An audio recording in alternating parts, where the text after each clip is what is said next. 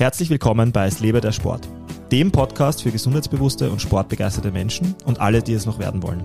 Mein Name ist Moritz Salem. Und ich bin Sebastian Rieder. Gemeinsam reden wir wöchentlich über Sport, Ernährung, Mindset und alles, was euch bei einem nachhaltig gesunden Lebensstil unterstützt. Ich freue mich sehr, dass diese Folge von GoPrimal gesponsert wird. Eine Firma, die ich mitbegründet habe und die Nahrungsergänzungsmittel produziert, die dich bei deinem gesunden Lebensstil und deinen sportlichen Herausforderungen unterstützen. Nähere Infos und Rabattcodes findest du in den Notizen zur Folge. Die fetten Jahre sind vorbei, hat eine Fitnesskette mal gesagt. Und ich muss sagen, das war einer der besten Werbeslogans ever, finde ich. Schon, oder? Ah, ich finde, das war wirklich genial. Also, eines muss man dieser Fitnesskette lassen. Ihre ihr Marketing ist wirklich großartig. Ja. Also finde ich wirklich ganz genial. Und äh, aber ja, die Leute sollten trotzdem besser zu uns trainieren kommen. Das möchte ich schon mal sagen. ja, irgendwie ist es auch spannend, wie Fett, vielleicht auch eben aufgrund der Fettleibigkeit, ähm, doch immer sehr verteufelt wurde in der Ernährung, obwohl es ein wesentlicher Bestandteil äh, der Ernährung ist und sein soll. Und doch halt auch, was wahrscheinlich der Grund auch dafür äh, gleichzeitig äh, doch halt auch was sehr Vielseitiges. Also es gibt sehr viele Dinge, die in die Kategorie Fette gezählt werden. Nicht alle sind dieselben. Die Menge, die Dosis macht das Gift, ist, ist wahrscheinlich auch ein Thema. Und über all diese Punkte wollten wir, glaube ich, heute sprechen, oder? Also ich glaube, vielleicht ein, ein guter Punkt ist einmal, das, was du gesagt hast, Fette zu rehabilitieren. Mhm. Es galt lange Zeit, seit den 70er Jahren, glaube ich, war das, wo der Ansel Keys, ein amerikanischer äh, Mediziner, der hat so seine, eine Studie veröffentlicht und war auch groß am, am, am ich glaube, es war, war das Times-Cover oben und da war die, die, die Hauptmessage war, äh, Fett ist böse und wir müssen weniger Fett essen und wir müssen weniger Fett essen und sollen noch weniger Fett essen. Ähm, und dann, wenn man sich die Studie anschaut, die, der hat sieben Länder hergenommen, hat ein paar Länder weggelassen, die seine These widerlegt hätten. Und da hat man halt gesehen, dass, dass die Leute mit dem höchsten Cholesterinspiegel die höchste Mortalität hatten, also die höchste Sterblichkeit oder früher verstorben sind in der Regel. Und ähm, wie gesagt, es gab einige Beispiele, wo das nicht der Fall war, die hat er einfach weggelassen.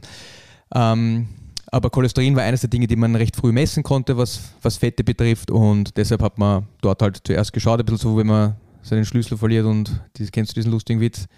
Steht ein Mann und sucht unter einer Laterne seinen Schlüssel und sagt er, ja, äh, was machst du da? Ich habe meinen Schlüssel verloren. Naja, und warum suchst du da? Na, weil da das Licht ist und das ist, das ist da eigentlich nichts anderes ähm, dass wenn man Dinge plötzlich messen kann und messbar machen kann, dann sind das zum Teil halt die ersten Indikatoren, die man hat in, in einem Thema. Auf jeden Fall seit den 70er Jahren war halt dieses Credo, Fett ist böse, Cholesterin ist prinzipiell schon mal schlecht. Also niemand, wenn man jetzt auf der Straße oder ganz wenige Leute, wenn man sagt Cholesterin, haben eher eine negative Assoziation zu Cholesterin. Das ist ein ein überlebenswichtiges und, und unfassbar wichtiges äh, Fett ist, das äh, Grundlage vieler unserer Hormone, es in den Zellmembranen integriert ist. Also ohne Cholesterin könnten wir nicht leben. Jede Zelle hat die Eigenschaft, Cholesterin zu synthetisieren, selber zu produzieren. Ähm, aber das, es hat noch immer so einen negativen Beigeschmack. Also wenn man sagt, ein Ei, ein Ei, uh, nein, Eier, die haben Cholesterin, das ist ganz böse. Ähm, da sieht man schon, dass es noch immer einen sehr, einen sehr ein sehr emotionales Thema ist. Sehr äh, emotional ist und auch einen sehr negativen Ruf hat. Mhm. Und man hat halt, man hat sich halt irgendwie erhofft, dass man durch die Fettreduktion auf der einen Seite die Fettleibigkeit reduziert, also nach dem Motto Fett macht Fett. Und da war einer der Hauptgründe, dass äh, Fett als, als Energieträger wesentlich energiedichter ist, also es hat wesentlich mehr Energie als Kohlenhydrate und auch Proteine beim, bei derselben Menge also beim selben Gewicht. Also Fett hat ungefähr oder hat äh, 9 Kilokalorien pro Gramm das ist mehr als doppelt so viel wie Kohlenhydrate und, und auch Eiweiße. Die haben ungefähr 4 Kilokalorien, also ungefähr 4 und ein bisschen was Kalorien, ein bisschen mehr. Aber es hat deutlich mehr Kalorien als die beiden anderen Makronährstoffe. Und das war mal der erste Grund, dass man gesagt hat, naja, gut, dann weniger Fett essen, weniger Kalorien zunehmen. Das führt dazu, dass, man, dass die Leute wieder dünner werden. Nur muss man die Kalorien halt mit irgendwas anderem ersetzen und man sieht halt, dass die Leute das dann zum Teil durch Kohlenhydrate gemacht haben oder durch mehr raffinierte Lebensmittel oder durch fettreduzierte Lebensmittel, aber dass der erhoffte Effekt eigentlich nie eingetreten ist. Mhm. Und ähm, da muss man ganz klar sagen, es gibt wirklich keinen einzigen wissenschaftlichen Beleg dafür, dass Fette in irgendeiner Art und Weise jetzt für sich genommen für den Körper schädlich sind. Und es wird schon oft so formuliert, naja, isst weniger Fett, das ist für dich gut und das ist gesund. Ähm, diese ganze Cholesterin-Hypothese oder generell, es gibt schon zu hohe äh, Cholesterinspiegel auch, die nicht mehr vorteilhaft sind, aber dieser ganz starke Fokus auf, auf, auf Cholesterin und wie ungesund das ist, ich glaube, da wurde, wurde maßlos übertrieben und da ist auch... Ähm, die Wissenschaft hat sich auch in den letzten 20 Jahren sehr stark weiterentwickelt oder seit dem Ansel Keys sehr stark weiterentwickelt und da ist man durchaus drauf gekommen, dass viele Empfehlungen äh, leider nicht wirklich äh, wissenschaftlichen Tatsachen entsprochen haben. Und ja, dass es an der Zeit ist, die zu revidieren. Jetzt hast du schon eine, also man merkt, dass auch dir das Thema wichtig ist, äh, zumal sehr viele Mythen ähm, dazu existieren und es ein, ein sehr populäres, isoliertes, äh, vor allem, ich glaube, es ist vor allem die Isolation, die ein Problem ist, dass es vor allem so rausisoliert und, und schlecht gestellt wird. Ähm, jetzt hast du schon erwähnt, es hat eine Fett, Fette haben eine wesentlich höhere Energiedichte. Ähm, was das, das wollte ich noch sagen, eigentlich. Das ist auch recht spannend, wenn man sich das anschaut bei Menschen. Ja. Äh, der Mensch ist, glaube ich, das fetteste Säugetier, das es gibt. Mhm. Äh, und einer der Gründe dafür ist, dass er halt konstant viel Energie, auch sein Gehirn braucht relativ viel Energie, dass er konstant gut mit Energie versorgt werden muss. Das merkt man bei, bei menschlichen Babys, die sind äußerst fettig im Vergleich zu anderen Säugetieren. Und worauf ich hinaus will, ist, also das Fett ist einfach ein ganz großartiger Energiespeicher. Also wenn man sich den Menschen anschaut, man kann ungefähr 500, wenn man sehr viel Muskelmasse hat, vielleicht 700 Gramm Glykogen speichern. Glykogen ist Kohlenhydratspeicher. Das sind einfach so Zuckermoleküle, Glukosemoleküle aneinandergereiht, die der Körper relativ leicht zerlegen kann das viel in der Leber, weil die Leber stellt quasi Energie für, auch fürs Gehirn bereit und setzt dann Zucker frei, wenn man nichts isst, aber auch im Muskel, falls man schnelle Energie braucht. Wir haben da in der What is Fitness Folge über den glykolytischen Weg gesprochen, wo Glykogen im Muskel direkt zerlegt wird und für die Energiebereitung ähm, verwendet wird, für die Energieherstellung verwendet wird.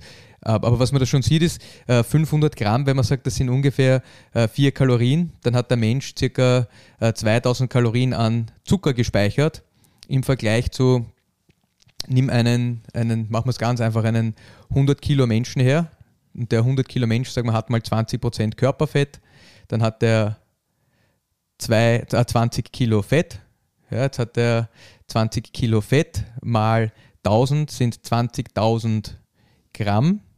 Ja, und das Ganze mal 10 sind 200.000 Kilokalorien die der an Fett gespeichert hat. Jetzt muss man das natürlich äh, ein bisschen mit Vorsicht genießen, weil, das Fett ist ja, das ist ja mit anderen Dingen gespeichert und die Fettmasse ist nicht nur das Fett alleine, aber da sieht man schon, die Energiereserven, die Menschen in Fett angelegt haben, sind gewaltig. Ja, also es ist, man, man könnte ewig lang nichts essen und hätte noch immer genug Energie. Man könnte mehrere Marathons laufen und hätte noch immer genug Energie, wenn man, wenn man das, wenn man auf seine Fettreserven hat. Mhm. Ähm, gut, also Sorry für die Interruption. Na, alles gut. Äh, wir, wissen, wir wissen jetzt äh, um, um, um, den, äh, um das Kalorienthema ähm, Bescheid, wenn wir von Fetten sprechen. Aber wir, wissen, wofür sie da sind. Ähm, Stichwort Energie. Ähm, wie, äh, wie, wie, äh, wie unterscheiden wir? Also was, was sind was, was, was ist Fett überhaupt, ganz grundsätzlich?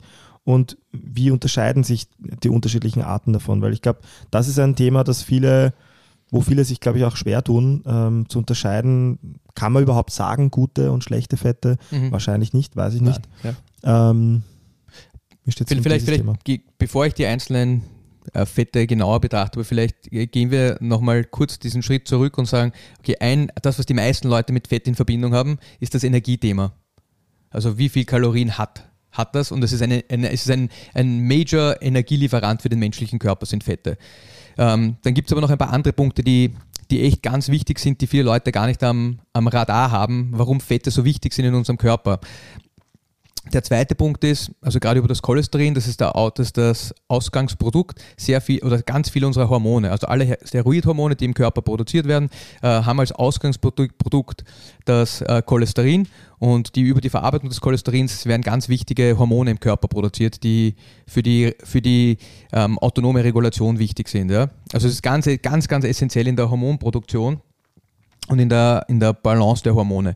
Dann ähm, auch was, was wenig Leute so prinzipiell mal am Radar haben, ist, jede unserer Zellen hat eine, eine Doppellipidmembran. Also das sind äh, zwei Schichten Fette, ja, die ich erkläre danach ein bisschen, wie die aufgebaut sind, aber ganz viel von dem Fett geht in die Zellmembranen und führt dazu, dass unsere Zellen ähm, eine, eine vernünftige Oberfläche haben, die sie von ihrer Umwelt trennt. Weil wenn das nicht der Fall wäre, dann könnte in der Zelle nicht vernünftig Prozesse stattfinden, weil einfach Nährstoffe irgendwo herumfließen äh, würden. Also die sind ganz wesentlich im, im, Aufbau der Zelle beteiligt und sorgen dafür, dass die Zelle eine, eine, eine abgekapselte Entität ist. Ähm, wenn man über EPA und DHA redet, eben ungesättigte Fettsäuren oder mehrfach ungesättigte Fettsäuren, dann sieht man, dass sie auch in der Entwicklung äh, des Gehirns von einer oder des Nervensystems von einer, von einer sehr, sehr, äh, wichtig, eine sehr wichtige Funktion erfüllen.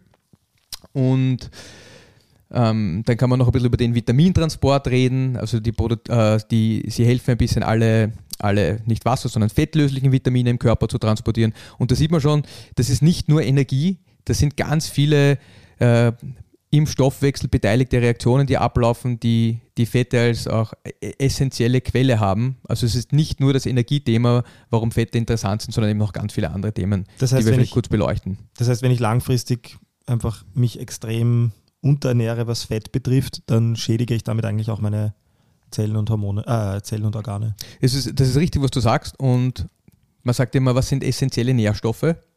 Also Zucker kann der Körper im Prinzip selbst herstellen. Das ist kein Problem. Es ist ein bisschen mühsam und es ist stoffwechseltechnisch wahrscheinlich nicht die intelligenteste Art, Zucker oder ganz kohlenhydratfrei zu leben. Aber im Prinzip Zucker kann der menschliche Körper selbst herstellen. Ähm, der betreibt dann Gluconeogenese, also das ist die Leber, die wandelt das Zeug halt um und am Ende kommt, kommt Zucker raus. Bei Fett und Eiweiß funktioniert das nicht so. Also Fette und Eiweiße muss man von außen zuführen. Und da ist vor allem auch wieder das Thema essentielle Fettsäuren. Also es gibt Fettsäuren, die der menschliche Körper nicht selbst synthetisieren kann. Also ganz viele Dinge kann der Körper, wenn sie wichtig sind, oft selber machen. Also er produziert das einfach selber. Zum Beispiel Cholesterin war ein Beispiel. Die menschlichen Zellen sind in der Lage, Cholesterin recht gut selbst zu synthetisieren. Da muss man nicht zu viel von außen, von außen dazu nehmen. Ähm, aber es gibt essentielle Fettsäuren, nämlich Omega-3 und Omega-6-Fettsäuren. Und die können nicht selbst synthetisiert werden. Das heißt, ich brauche eine externe Quelle, um essentielle Fettsäuren zu mir zu nehmen. Und die spielen sehr, oder die haben einen sehr großen Einfluss in der Immunregulation. Also da gibt es den gibt Eicosanoide, das sind eben Derivate der Omega-3 und Omega-6 -Fettsäuren. Das sind einfach recht langkettige Fette und die, die spielen das sind Immun, ich sage jetzt mal Immunhormone. Ja, das ein bisschen, ja, da können wir nachher drüber quatschen. Aber auf jeden Fall, die, die, spielen im Immunsystem eine große Rolle. Das Cholesterin spielt in der, in der Hormonsynthese eine große Rolle. Also, ähm, ja, kurz zusammengefasst, es ist nicht nur Kalorien. Vielleicht in dem Zusammenhang eine Frage, die mit, den, mit der noch sehr viele äh, Menschen was anfangen können, weil sie auf ungefähr allen Lebensmittelverpackungen zu lesen ist, beziehungsweise differenziert wird und glaube ich auch sehr schwarz und weiß äh, oft gesehen wird. Magst du uns kurz erklären, so die wesentlichen Unterschiede zwischen gesättigten und ungesättigten Fettsäuren und, und, äh, und was, was deren, also was man darüber wissen sollte? Mhm, gerne. Also das bringt mich eh schon zu dem Thema, über das ich eigentlich reden wollte, war, was für unterschiedliche Fette gibt es. Ja? Mhm. Also da gibt es eben auf der einen Seite die Fettsäuren, das ist das, was wir so ganz klassisch als Fette betrachten. Das wäre eine ganz grobe Kategorie und das ist zum Teil Energielieferant, ähm, aber äh, sehr viel wird auch in die Zellmembranen eingebaut. Aber das sind die klassischen Fettsäuren, die wir hauptsächlich auch in unseren Fettzellen, in den Adipozyten speichern. Dort kommen, kommen hauptsächlich Fettsäuren rein. Dann gibt es als zweite ähm, große Gruppe gibt's eben das Cholesterin. Das ist eine eigene Kategorie an, an Fetten. Ähm, dann gibt es noch sowas wie Phospholipide. Das haben vielleicht manche Leute schon gehört, die sich ein bisschen äh, auskennen. Das ist im Prinzip meistens auch so ein, wenn man, wenn man so ein Glycerid anschaut, also ein Triglycerid anschaut, eine, ein, ein Fett getauscht gegen, eine, gegen so eine, äh, eine, ein Molekül, das Phosphor äh, an sich hat. Die ist ganz wichtig in den Zellmembranen. Also das eigentlich, die, hauptsächlich bestehen die Zellmembranen aus Phospholipiden. Ähm, also es gibt da, und dann gibt es noch die Eicosanoide. Und dann hat man eigentlich schon mal die, die, die größte Gruppe äh, gut abgedeckt. Und jetzt kann man darüber reden, was sind einmal Fettsäuren. Also eine Fettsäure ist im Prinzip äh, eine lange Kohlenstoffkette. Also das ist, Fette bestehen so wie äh, äh, Kohlenhydrate auch aus Kohlenstoff, aus Wasserstoff und aus Sauerstoff. Also man hat eine lange Kohlenstoffkette. Und diese Kohlenstoffkette, die heißt gesättigt, wenn kein einzige, wenn dort, vielleicht könnt ihr euch in der Schule erinnern, da, da gibt es Doppelbindungen und Einfachbindungen. Und wenn man eine Doppelbindung hat, dann kann man diese Doppelbindung theoretisch noch auflösen und noch ein Wasserstoffmolekül dranhängen. Und dann spricht man gesättigt, sagt man deshalb, weil keine einzige Doppelbindung vorliegt, sondern es sind nur Einfachbindungen zwischen den Kohlenstoffatomen und die ist mit Wasserstoff gesättigt. Und am Ende, dieser, am Ende dieser Fettsäure hat man noch eine, das heißt jetzt Carboxylgruppe, das ist einfach eine, eine äh, organische Säuregruppe und ähm, so schaut das Fett prinzipiell mal aus. Ja, also das ist, ein, das ist ein Fett und ein, ein gesättigtes Fett. Und dann gibt es den unterschiedlichen Längen. Also die, das beeinflusst auch ein bisschen die, die Eigenschaft, ähm, je nachdem wie lang oder kurz die sind und wie die Struktur dieses Moleküls ist, äh, beeinflusst das seine, seine Eigenschaften, wie es im Körper verwendet wird, aber auch der Schmelzpunkte und andere Dinge, über die wir noch sprechen werden, die, wenn man dann so praktische Takeaways hernimmt, ähm, die ganz wichtig sind. Und das gesamte Molekül aufgrund seines Aufbaus ist, das weiß auch jeder, ist schlecht löslich in Wasser. Also das Fett ist hydrophob, das kann man nicht gut in Wasser lösen. Ja, man sieht, da bilden sich da meistens, wenn man Öl und Wasser zusammengibt, dann trennen die sich so schön und ähm, sie sind nicht verbunden. Ja. Dann, was ist jetzt der Unterschied zu einer, zu einer ungesättigten Fettsäure? Also bei einer ungesättigten Fettsäure ist es eben so, dass man theoretisch noch Wasserstoffmoleküle dranhängen könnte. Und man spricht von einfach ungesättigten Fettsäuren, wenn man eine Doppelbildung hat. Also eine Doppelbildung heißt, das kannst du dich erinnern in der Schule, so diese zwei Strichel zwischen den, na. Boah, Chemie und Physik waren zwei Sachen, wo ich eher, eher durch, froh war, wenn ich durch war. Okay. Naja, auf jeden Fall, da hat man da Doppelbindung. Du musst dir vorstellen, äh, Atome oder auch Moleküle, die können Bindungen eingehen und dann teilen sie sich so Elektronenpaare. Ja? Mhm. Da gibt das eine eins her und das andere gibt eins her und dann gehen die so eine nette Verbindung ein. Und äh, wenn man nicht nur eine so eine Verbindung hat, sondern zwei Verbindungen, dann ne, spricht man von einer Doppelbindung. Mhm. Ja? Also Sauerstoff zum Beispiel ist eine Doppelbindung. Da hat man, also nicht Sauerstoff, sondern äh, das, was wir, das, was wir einatmen, ja, ist ein Sauerstoffatom und noch ein Sauerstoffatom und die tun, sich, die tun sich zusammen. Oder wenn man sich Wasser anschaut, H2O, das sind Einfachbindungen. Also der Sauerstoff kann im Prinzip zwei Bindungen eingehen. Wenn er sich mit Wasserstoff verbindet, dann hat man mit Wasserstoff, mit jedem, äh, mit jedem Wasserstoffatom eine Einfachbindung. Aber wie auch immer. Also hat man eine Doppelbindung bei einfach ungesättigten Fettsäuren und bei mehrfach ungesättigten Fettsäuren hat man ähm, zwei oder mehrere Doppelbindungen. Also das ist der gröbste Unterschied. Warum ist es jetzt wichtig und warum finde ich es auf jeder Lebensmittelverpackung, da wird es ja einen gesundheitlich äh, wesentlichen Unterschied geben, dass man diese beiden äh, Kategorien gesättigte und ungesättigte Fettsäuren trennt? Also einer der Hauptgründe war, ich bin jetzt gar ein bisschen überfragt, auch was, die, was der wirkliche Grund für die Etikettierung war, aber ähm, man hat eigentlich lange Zeit davon gesprochen, dass gesättigte Fettsäuren die ungesunden Fettsäuren sind. Und zwar hauptsächlich deshalb, beziehungsweise noch immer so ein bisschen der Fall ist, weil sie in, in, tierischen Fetten vorkommen. Also wenn ich tierisches Fett zu mir nehme, dann sind, die, sind das meistens unge oder größtenteils ungesättigte Fettsäuren. Wenn man das vergleicht mit pflanzlichen Ölen, das sind meistens mehrfach ungesättigte Fettsäuren und teilweise auch äh, äh, hauptsächlich einfach ungesättigte Fettsäuren und teilweise auch mehrfach ungesättigte Fettsäuren drin. Also der, der Gesundheitsaspekt war da, äh, war da sicher einer und dann halt auch trotzdem noch die Funktion der Fettsäuren. Und wenn man da jetzt ähm, nochmal zurückgeht und auch auf diese Unterteilung mehrfach ungesättigte Fettsäuren, die erfüllen im Körper eine größtenteils andere Funktion als die einfach und, unge äh, und gesättigten Fettsäuren. Also die haben eine, eine, eine, eine andere Funktion. Und die, die mehrfach ungesättigten Fettsäuren, da spricht man eben auch von essentiellen Fettsäuren, das ist vielleicht wichtig zu wissen. Ähm, das sind eben Fettsäuren, die ich wirklich über die Ernährung zu mir führen muss, weil mein Körper sie nicht selbst produzieren kann. Und da so als Klassiker dafür, wenn man jetzt zum Beispiel von, von Fischöl oder Omega-3 Fettsäuren spricht, die man supplementieren kann. Omega-3-Fettsäuren sind zum Beispiel ein super Beispiel dafür, dass das sind essentielle Fettsäuren, die man dem Körper zuführen muss. Das kann jetzt über Nahrung sein, die man zu sich nimmt, aber man kann das durchaus auch supplementieren, wenn man da einen, einen sehr niedrigen Spiegel hat. Genau dasselbe gilt für Omega-6-Fettsäuren. Und ähm, warum ist das wichtig? Die haben, wie gesagt, im, im Körper eine andere Funktion.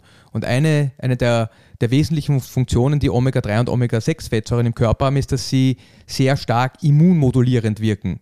Also das ist jetzt, wenn ich es jetzt ganz einfach sage, was nicht wirklich stimmt, ist, dass man sagt, Omega-3-Fettsäuren wirken immundämpfend ja, oder antientzündlich ähm, und Omega-6-Fettsäuren wirken proentzündlich.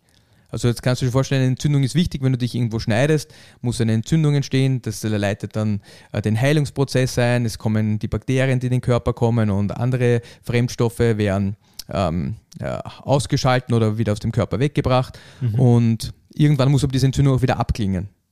Also was man sieht, das ist dieser Entzündungsprozess, da muss zuerst ein, eine Entzündung entstehen und dann sollte diese Entzündung auch wieder abklingen. Und jetzt ist es so, äh, dass dass gerade bei essentiellen Fettsäuren, dass wir in den letzten, in den letzten, sag mal, im letzten Jahrhundert oder in den letzten 50, 60 Jahren, dass sich da das Fettsäureverhältnis sehr stark gewandelt hat. Also wenn man sich anschaut, wie Leute vor langer Zeit gelebt haben, die hatten eine ganz andere Fettsäurekomposition, also sie haben ganz andere Fettsäuren zu sich genommen, als die Leute, die heutzutage leben. Und einer der, der Hauptunterschiede ist, dass Leute wahnsinnig viele Omega-6-Fettsäuren zu sich nehmen. Also mehrfach ungesättigte Fettsäuren vom Typ Omega-6. Das ist einfach am, am, Ende des Tages, da geht es nur darum, ähm, äh, um, den, um, um, um die Doppelbindungen und wo sich diese Doppelbindungen befinden im Molekül. Ja, das ist der Unterschied zwischen Omega-3 und Omega-6. Hast, hast, du ein paar Beispiele, damit sich die Leute was vorstellen können darunter, warum und wo vor allem? Ich habe jetzt ein paar Verdachtsfälle im Kopf, wenn mhm. du sagst, vor allem in den letzten äh, Jahrzehnten durch veränderte Ernährungsmuster und wahrscheinlich auch nicht überall auf der Welt, muss man auch dazu sagen. Ähm, Wo mehr Omega-6-Fettsäuren drin sind? Genau, also was sind so die Beispiele, warum das gestiegen ist, glaubst du? Ich meine, Fast Food wird wahrscheinlich ein, ein offensichtliches Also Fa sein. Fast Food ist ein, ein total einfaches Thema und da sieht man schon, dass wahnsinnig viele Fette, die wir heutzutage verwenden, einen unfassbar hohen Anteil an Omega-6-Fetten im Vergleich zu Omega-3-Fetten haben. Hm. Also man muss sich vorstellen, vor relativ ich sage jetzt mal auch äh, kurzer Zeit gab es nicht so viele Fette, die Menschen zu, also Öle, sagen wir mal Öle, die Menschen zu sich genommen haben. Und seit einem, seit einem wahrscheinlich ein paar tausend Jahren nehmen wir mehr Öl zu uns. Also das klassische jetzt Olivenöl, aber Olivenöl zum Beispiel hat relativ wenig Omega-3 und Omega-6-Fettsäuren. Und ich glaube, der Anteil im Olivenöl, weiß ich jetzt nicht auswendig, aber ich glaube, ist so Omega-3 zu Omega-6 von 1 zu 12. Also auf jedes Omega-3 kommen 12 Omega-6 einfach gesagt. Aber wenn man sich jetzt die meisten Öle anschaut, die wir verwenden und vor allem auch ähm, die günstig herzustellen sind. Der, ein großes Öl ist äh, Sojaöl zum Beispiel, ähm, Sonnenblumenöl. Das sind aber alles Öle, alle diese Öle, die da verwendet werden, sind extrem reich an Omega-6-Fettsäuren. Also das, das Verhältnis nicht mehr 1 zu 10, 1 zu 20, sondern bei Sonnenblumenöl, glaube ich, ist es 1 zu 120. Also auf jedes Gramm Omega-3, das man zu sich nimmt, nimmt man 120 Gramm Omega-6 zu sich. Und das ist eine Diskrepanz, die über die letzten Jahrzehnte und äh, der sich verändernden Ernährung, Stichwort Fritösen, Fastfood und Co., sich immer weiter auseinander. Äh, genau, also der Anteil an Omega-6 ist immer größer geworden und der Anteil an Omega-3 ist gleich geblieben, beziehungsweise hat sich relativ wenig verändert, vielleicht auch ein bisschen abgenommen. Ähm, also das ist eigentlich der, einer der Hauptgründe, ja, ist das, dass wir sehr viele raffinierte pflanzliche Öle verwenden. Und der, der zweite Grund ist schon auch der, dass wir unsere, unsere tierischen Produkte anders ernähren. Also dass, dass Kühe, äh, bei uns in Österreich ist das, glaube ich, noch nicht so gang und gäbe, aber dass die, aber schon, schon auch, ja, also dass, dass, man das, dass die Kühe sehr stark zugefüttert werden, dass die äh, Lebensmittel essen, die ihren Fettsäuregehalt verändert.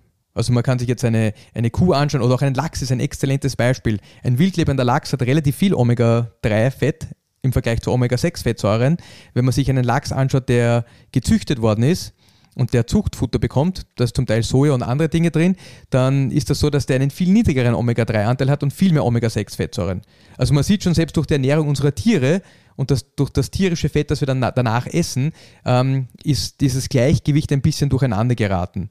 Und man sagt, Also ich habe jetzt unterschiedliche Dinge gelesen, wenn man so diese Paleo-Community hernimmt, die sagen, das ursprüngliche Verhältnis war 1 zu 2, vielleicht 1 zu 3, manche sagen 1 zu 1, was ich vielleicht ein bisschen übertrieben finde.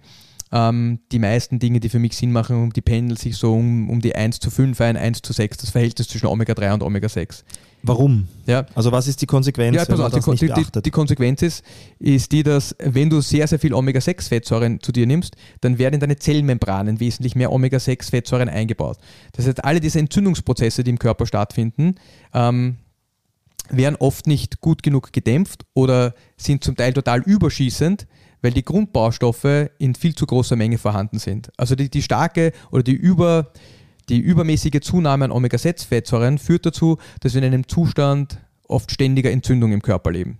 Das heißt, die Heilungsprozesse werden am Ende des Tages schlechter und so weiter und so fort. Ähm, das heißt, Krankheiten begünstigt. Genau, Krankheiten werden begünstigt. Äh, also im Prinzip sehr viele Negativkonsequenzen, die man durch ein überbordendes Immunsystem haben kann, äh, entstehen dadurch, dass wir dass wir zu viel Omega-6-Fettsäuren essen. Und ich habe das eine Zeit lang mal mit einer Ernährungsberaterin probiert, äh, ohne Supplementierung und äh, richtig gut konsequent gegessen. Und wir sind auf ein Verhältnis gekommen von, ich glaube, 1 zu 6 oder 1 zu 7 Omega-3 zu Omega-6. Das ist schon relativ gut. Ja, die meisten Menschen, die bei uns leben, die haben 1 zu 20, 1 zu 30, manche 1 zu 40. Wow. Also je mehr Fastfood man isst und je mehr ähm, Öle man verwendet, die einen ungeeigneten Omega-6 zu Omega-3-Fettsäureanteil haben, desto eher driftet man in diese Richtung ähm, Entzündungsprozesse ab. Und ein ganz einfaches Beispiel, ja. Äh, Aspirin kennen die meisten von uns. Aspirin ist ein Prostaglandin, also es ist aus der, ah, ähm, Aspirin ist kein Prostaglandin, sondern äh, was Aspirin macht ist, ähm, Aspirin ist ein, äh, hemmt ein, ein Enzym, die Cyclooxygenase 2, COX-2 heißt das, die hemmt das und das, das führt dazu, dass, ähm, dass ein, ein Prostaglandin, ein Entzündungsbotenstoff, wenn man so will, nicht mehr gebildet werden kann. Also wenn man sich ein Aspirin reinhaut, dann führt das dazu, dass dieser Entzündungsboten, dass, der, dass das Enzym gehemmt wird, das diesen Entzündungsbotenstoff erzeugt oder äh, hervorbringt und man bekommt plötzlich kein Fieber mehr. Also Entzündung, der Entzündungsprozess führt in dem Fall dazu, dass man Fieber bekommt. Wenn man dieses Enzym cuttet, dann bekommt man kein Fieber mehr und fühlt sich wieder ein bisschen besser. Das ist Eicosanoide, das sind genau diese Dinge, über die ich vorher gesprochen habe, die werden aus Omega-3 und Omega-6-Fettsäuren produziert. Also wenn ich jetzt richtig viel Omega-6-Fettsäuren habe, dann kannst du dir vorstellen, du drehst ständig an der Entzündungsschraube. Wenn du Omega-3-Fettsäuren hast, oder ein relativ ausgeglichenes Verhältnis von den beiden hast, dann balancieren sich Entzündungsprozesse mit antientzündlichen Prozessen relativ gut im Körper aus. Und das ist ein, ich glaube, ein ganz großer Takeaway. Ist, jetzt könnte man auf der einen Seite sagen, man haut sich einfach richtig viel Omega-3-Fettsäuren rein. Das wäre ein gutes Mittel, aber wir konsumieren schon echt viel, echt viel unge mehrfach ungesättigte Fettsäuren. Und der intelligentere Ansatz wäre wahrscheinlich einfach mal damit zu beginnen, falls man sehr, sehr viele ähm, Öle verwendet mit, ungeeigneten, mit ungeeigneter Fettsäurenkomposition, dass man versucht, diese Öle langsam aus der Ernährung wegzubekommen. Hast du da ein paar Beispiele, ohne es jetzt verteufeln zu müssen? Ja, zum Beispiel Sonnenblumenöl, ähm, zum Beispiel Sojaöle, äh, die meisten Öle, die, die verwendet werden im, im in, in, in Fritteusen enthalten äh, ungeeignete Mengen. Also gibt es, ja, das sind so die, die, die, Hauptdinge, die auch industriell sehr viel verwendet werden in der Lebensmittelproduktion. Die sollte man versuchen zu vermeiden. Und dann, dann gute Öle zum Beispiel sind, äh, Leinsamenöl hat ein ganz gutes Verhältnis, das wissen die meisten wahrscheinlich eh. Ähm, was sind noch gute Beispiele? Walnussöl ist ein gutes Beispiel. Olivenöl ist voll okay, das hat ein Verhältnis von 1 zu 12, wenn ich mich jetzt recht entsinne. Ähm, Rapsöl hat auch eine sehr gute, ein sehr gutes Verhältnis. Ich glaube, das ist sogar unter 1 zu 6. Also da gibt es schon ein paar, die man, man relativ äh, leicht integrieren kann und andere weggeben kann, ähm, ohne, ohne jetzt großartig nachdenken zu müssen. Aber da gibt es auch super Tabellen im Internet, die man sich, die man sich einfach anschauen kann und schauen, hey, Fettsäuregehalt unterschiedlicher Öle, mhm. Omega-3, Omega-6 und dann, dann findet man da sehr gute Tabellen. Hallo, hallo, keine Sorge, diese Folge wurde nicht abrupt beendet und ist auch nicht zu Ende. Wir haben sie lediglich in zwei geteilt, weil es uns doch ein wenig mehr gefallen hat und länger gedauert hat diesmal. Also keine Sorge, der Part 2 zum Thema Fette folgt so bald. Vielen Dank fürs Reinschalten bei Es lebe der Sport. Wenn euch gefällt, was wir machen, seid doch so sportlich und unterstützt uns mit einem Like auf Instagram, abonniert und bewertet unseren Podcast auf Spotify, Apple Podcasts, Google oder wo auch immer ihr Podcasts hört Feedback, Anregungen und Fragen natürlich gerne via Instagram unter es lebe der Sport unterstrich. Servus und bis zum nächsten Mal.